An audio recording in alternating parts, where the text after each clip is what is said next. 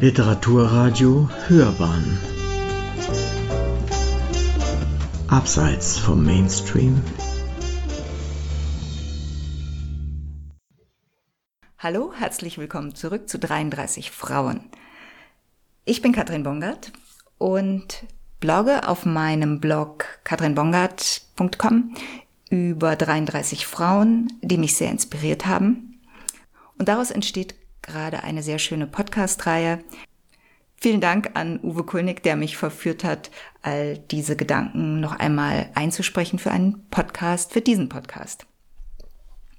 33 Frauen, diesmal geht es um Anna Isnin. Ich muss sagen, ich habe als Kind angefangen zu lesen und wie verrückt zu lesen. Kaum konnte ich lesen und das war sehr früh, vor der Schule schon, habe ich eigentlich alles gelesen, was mir in die Hände kam.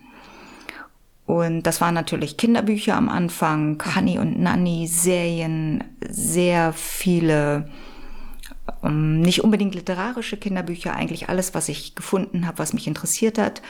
Interessanterweise kein Fantasy, es waren immer nur reale Geschichten, also Detektivgeschichten, Beziehungsgeschichten wie Honey und Nanny. Es waren die Geschichten aus Bullabü von in meinen Augen echten Kinder in einer echten Welt, die direkt nebenan hätten existieren können. Das war was, was mich fasziniert hat und bis heute fasziniert, denn ich schreibe auch immer in der Gegenwart. Oder wenn ich in der Vergangenheit schreibe, dann in einer Vergangenheit, die existiert hat.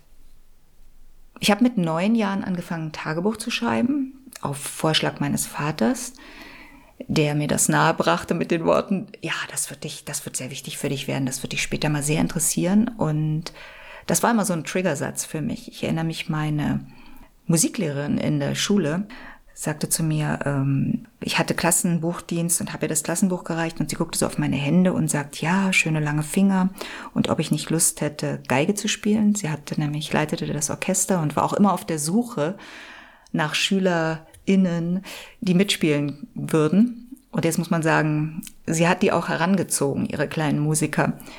Und ich so, Gott, Geige nie, ist mir nie in den Sinn gekommen. Und dann sagte sie, ja, das ist auch gut für die Beweglichkeit der Finger, wenn du später mal Klavier spielen möchtest. Und Klavier wollte ich spielen. Aber mm, zu dem Zeitpunkt oder hatten meine Eltern kein Klavier und Geige. Ich dachte, okay, gut. Was kommt? Dazu sage ich ja. Ich bin überhaupt eine großartige Ja-Sagerin. Wenn irgendwas in meinem Leben auf mich zukommt, sage ich gerne Ja. Warum ich das erzähle? Wenn jemand zu mir etwas sagt, wie mach das, schreib das, dann ist das für mich einfach äh, ein Impuls. Da sage ich, ja, das mache ich. Und erstmal denke ich nicht darüber nach, ob mir das auch so geht. Erstmal denke ich, spannend, das will ich. Also habe ich angefangen, Tagebuch zu schreiben und das wirklich auf so kleinen Schmierblättern gemacht mit so einer Kinderschrift ähm, immer so auf dem DIN A4-Blatt mit so einem Strich drunter, nächster Tag, ganz eng geschrieben und auch ganz klein und eigentlich nur beschrieben, was ich den Tag über gemacht habe. Das war mehr ein Logbuch. Und all das habe ich mit 16 sehr beschämt äh, vernichtet. Mit 16 fing ich in meinen Augen ein richtiges Tagebuch zu schreiben. Was die nächsten drei, zwei, drei Jahre kam, war dann auch beschämend, weil es eigentlich nur um, ja, Jungs und Verliebtheit und sehr viel überbordende Gefühle ging. Und da habe ich mich dann aber entschieden, es aufzuheben, weil ich dachte, das könnte wichtig für meine, tatsächlich wichtig für meine Kinder sein und insbesondere meine Töchter, die mittlerweile meine Tagebücher auch gelesen haben. Und ich habe sie nicht nochmal vorher geprüft und ich habe einfach gedacht, ja, wenn man in diese Phase kommt, hilft es einem vielleicht zu sehen, wir alle gehen in irgendeiner Weise durch diese Phase. Als ich dann 18 war, bin ich auf 16, 18, dann, ich bin mit, hm, ich würde sagen, 20, vielleicht war es auch früher auf die Tagebücher von Anna Isnin gestoßen. Zu dem Zeitpunkt war das Tagebuchschreiben für mich extrem wichtig. Ich habe hm, täglich geschrieben, täglich meine Gedanken aufgeschrieben. Ich war in diesem Umbruch nach der Schule ich bin sehr schnell dann in ein besetztes Haus in Berlin gezogen. Da war viel los, viel Gefühlschaos auch und all das habe ich aufgeschrieben. vor allen Dingen, und das ist ja dann auch der Eintritt in die Pubertät, ist die Konfrontation oder die Auseinandersetzung nicht nur mit Liebe und diesen zarten Gefühlen, sondern auch mit der Vorstellung von Sexualität, was mich auch extrem verwirrt und aufgewühlt hat.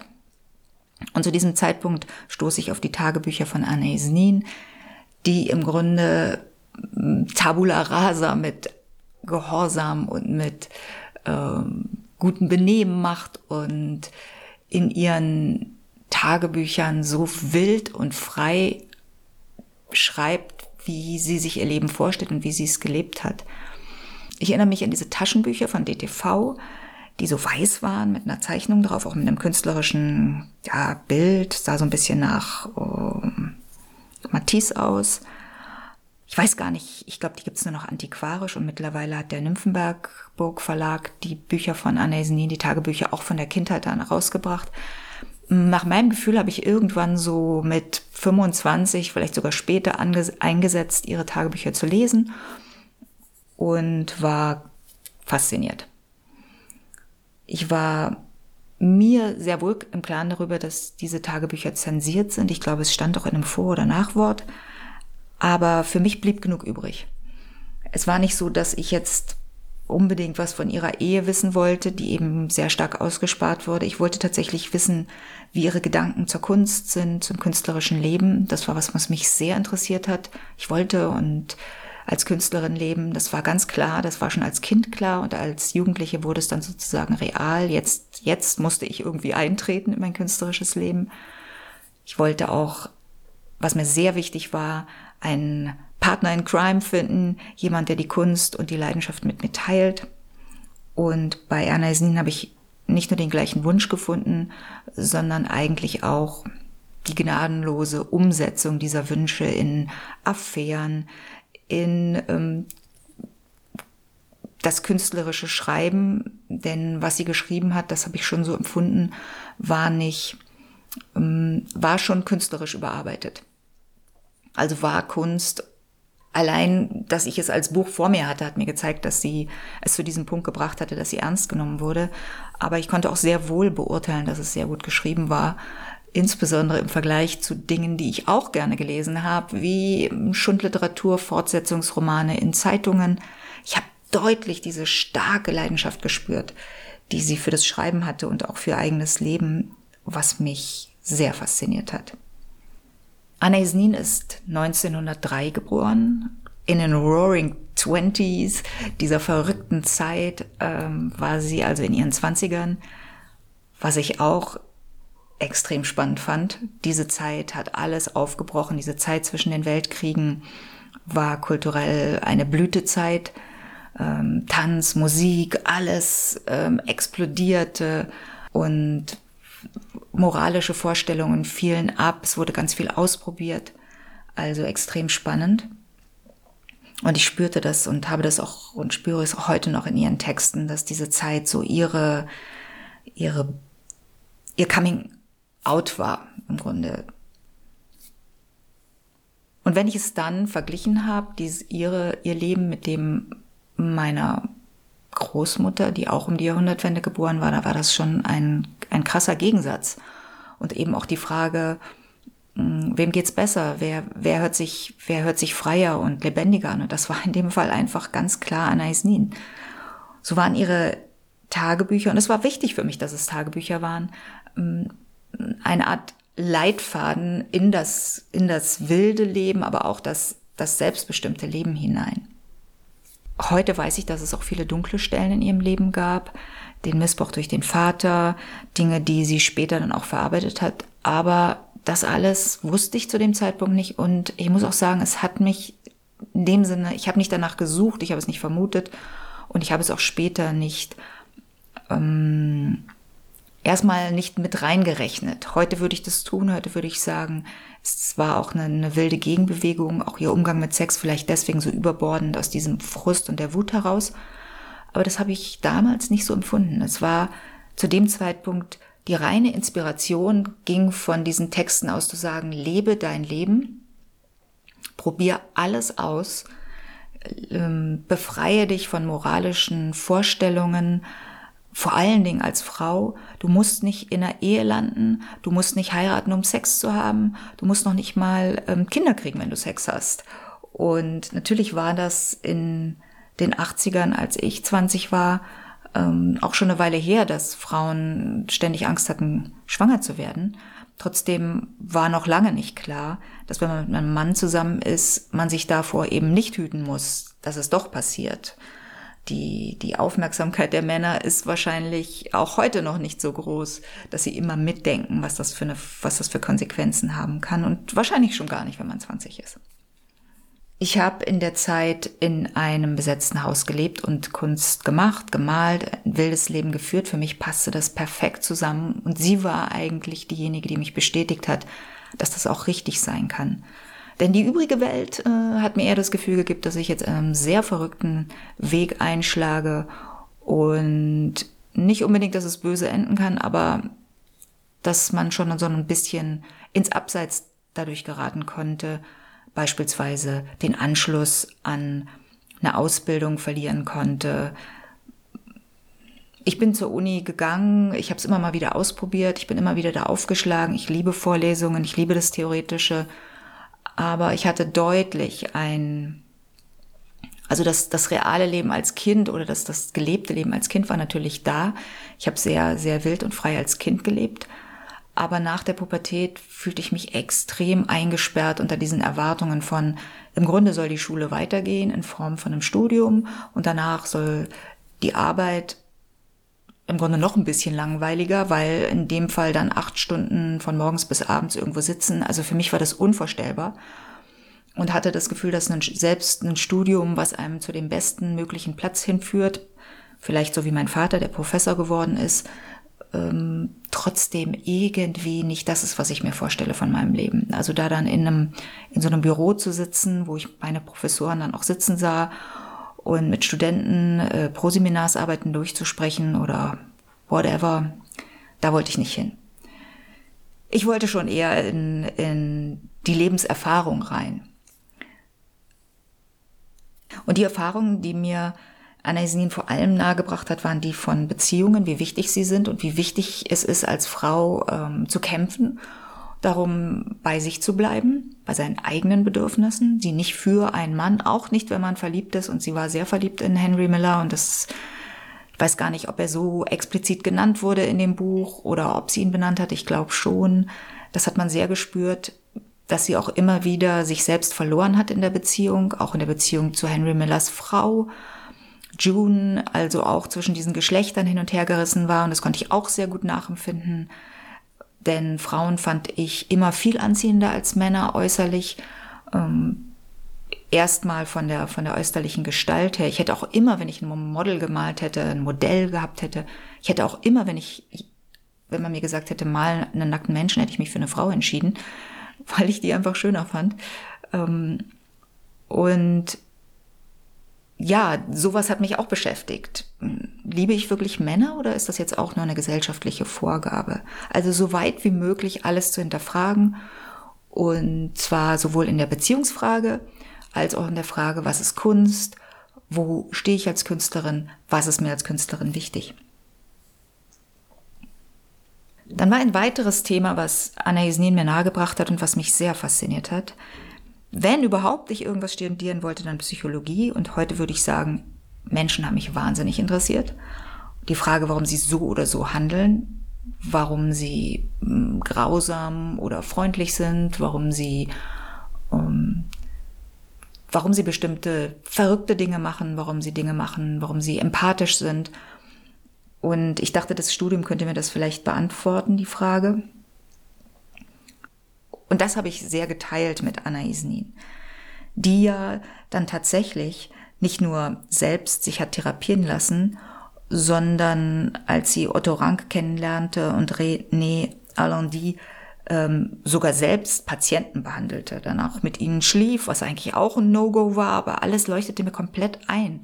Ihr ganzes Leben machte einfach Sinn in der Art, wie sie gesagt hat, wenn ich mich mit Menschen beschäftige und mich frage, wie ich ihnen helfen kann, dann gibt es keine Regeln. Dann ist die einzige Frage, wie werden sie wieder gesund und wie kann ich ihnen helfen? Das ist natürlich schwierig gewesen und problematisch. Und auch hier habe ich schon sehr früh gesehen, dass ich ähm, da wahrscheinlich vorsichtiger bin, ohne mir das vorzuwerfen.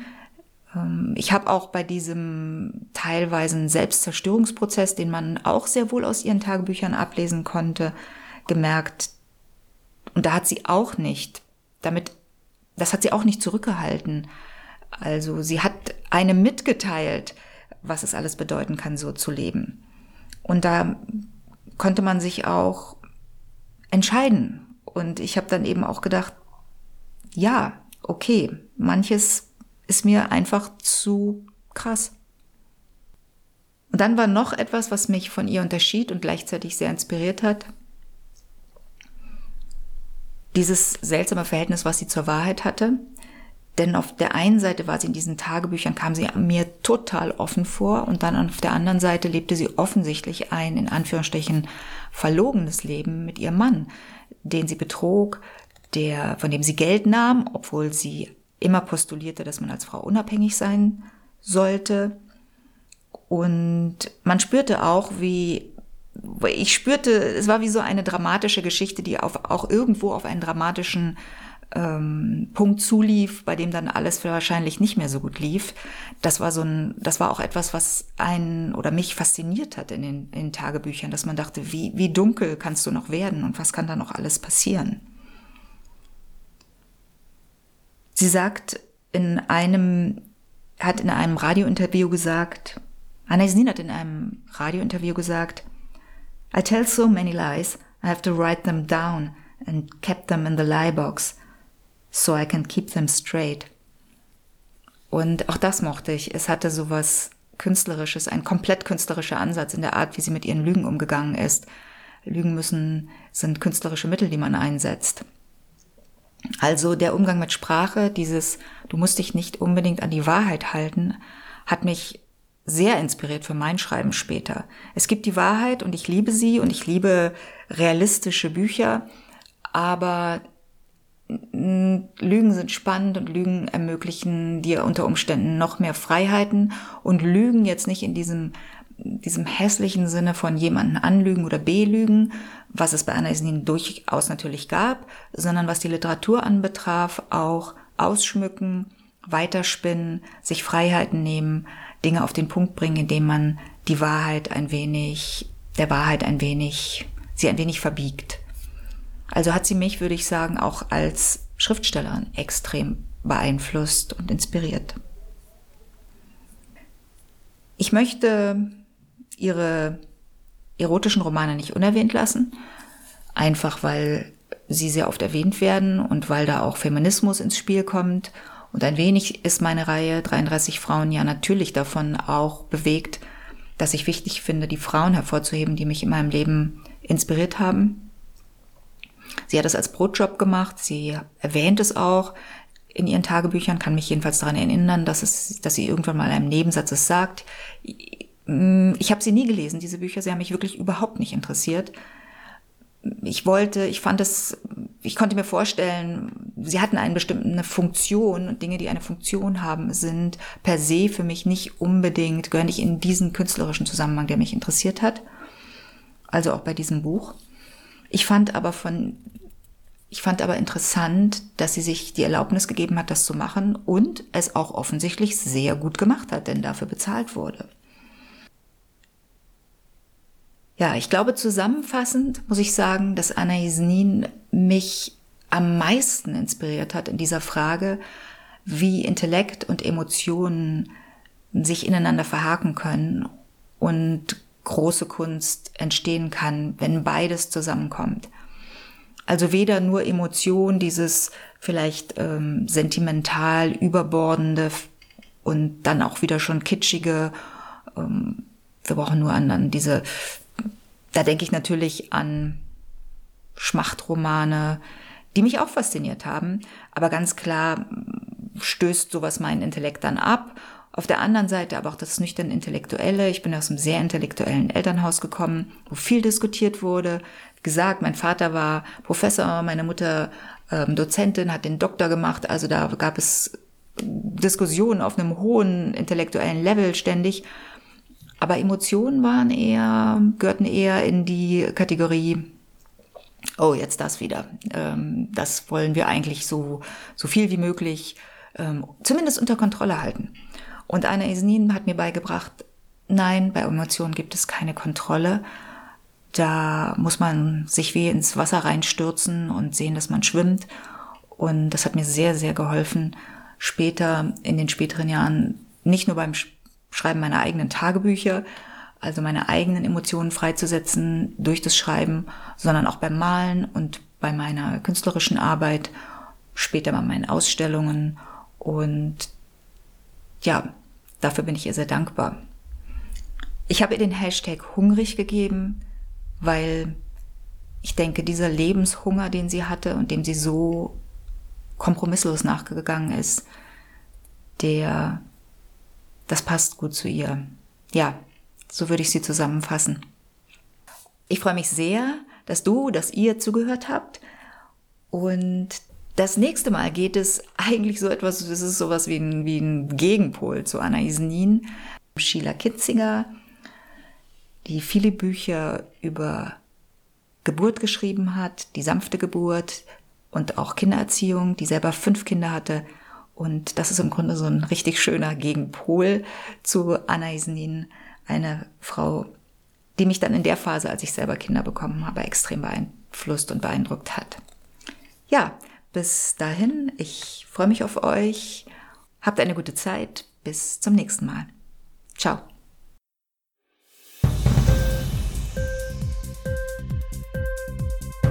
Hat dir die Sendung gefallen? Literatur pur, ja, das sind wir. Natürlich auch als Podcast. Hier kannst du unsere Podcasts hören.